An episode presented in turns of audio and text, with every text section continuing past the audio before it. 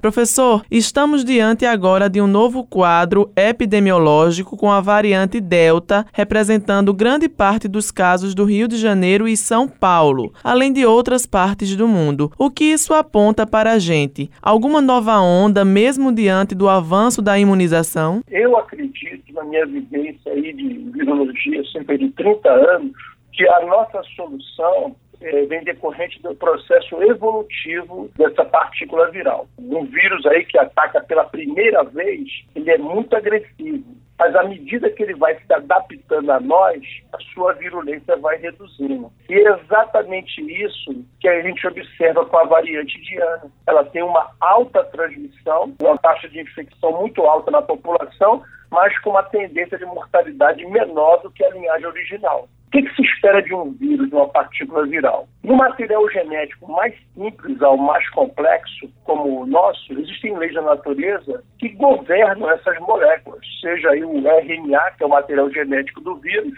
ou no nosso caso, o DNA. Somos seres mais complexos. Essa dinâmica natural empurra essas moléculas para a sua perpetuação na superfície do planeta. Ou seja, esse material genético ele não quer perder a batalha, ele quer se perpetuar na superfície do planeta. Se algum fator externo, isso é uma lei natural, por exemplo, uma vacina trabalha no sentido contrário de conter, no caso aí, essas entidades virais, elas vão caminhar para anular essa ação, que o pessoal chama de pressão seletiva. E aí vai gerar essas variantes aí. Isso é conhecimento de todo virologista, que para que uma linhagem, uma variante mais atenuada, ela tenha prevalência, é necessário que ela tenha alta transmissão. Se a gente espera de uma linhagem mais atenuada, menos violenta à nossa espécie, ela vai depender para perder essa chamada virulência através de uma alta taxa de transmissão. Isso aí é o básico. Quando você pega, por exemplo, o princípio de uma vacina, você joga numa plaquinha que tem um monte de célula. Aí se você joga, retira dali, joga em outra placa, faz isso 200 vezes você infecta 200 culturas de células, que tem a plaquinha com célula. Na passagem 200, você vai ver que a virulência foi reduzida. O surgimento dessa variante né, da Delta, que tem essa alta taxa de transmissão, ela está apontando para que a gente tenha uma solução no controle da pandemia. Seria uma vacinação em massa. Essa variante Delta, e isso é um ponto de vista meu de alguns outros virologistas, é, ela pode ser a nossa esperança ela pode muito bem, através dessa transmissão elevada, eh, atenuar mais ainda ela com relação à letalidade, a variante Delta, que é originária da Índia, ela causa menos óbitos. Em um artigo que o senhor escreveu, o senhor fala em uma vacina natural em massa. Explica essa colocação para a gente. A variante Delta ela tem dados registrados em alguns países que a letalidade dela é menor. É consenso que ela é altamente transmissível, comparada com a sua linhagem original.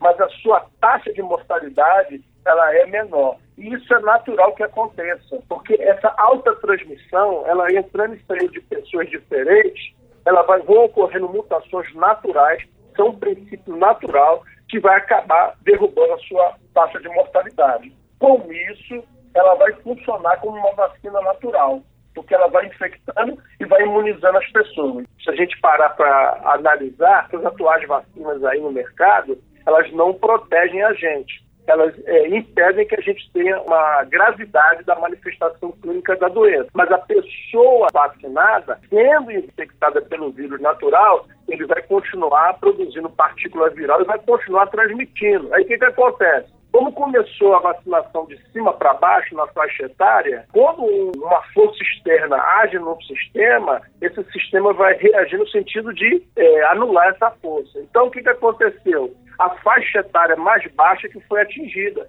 porque o vírus está tentando escapar dessa barreira de contenção, que é a vacina que começou de cima para baixo em relação à faixa etária. A questão ali de vacinar as pessoas mais idosas parece ser muito bom, mas no meu ponto de vista eu acho que teria que ser feito um grande estoque de vacina para vacinar uma grande quantidade de pessoas em diferentes faixas etárias, porque aí conteria tudo, não surgiria essas variantes aí. A minha esperança é que a, a indiana, devido a sua alta transmissão, entrando e saindo de pessoas, a sua letalidade vai acabar diminuindo. É o que ocorre naturalmente. Como o senhor vê os dados do Brasil hoje e da Paraíba quanto ao nível de transmissibilidade do coronavírus? Vale salientar que o nosso estado tem uma das menores taxas de ocupação de leitos do país. O estado aqui da Paraíba, né, seus 4 milhões de habitantes, aqui na capital em torno de 800 mil pessoas, está tendo um resultado satisfatório em relação a, a, outros estados, aí, principalmente do Sudeste, Rio de Janeiro, São Paulo e até mesmo aqui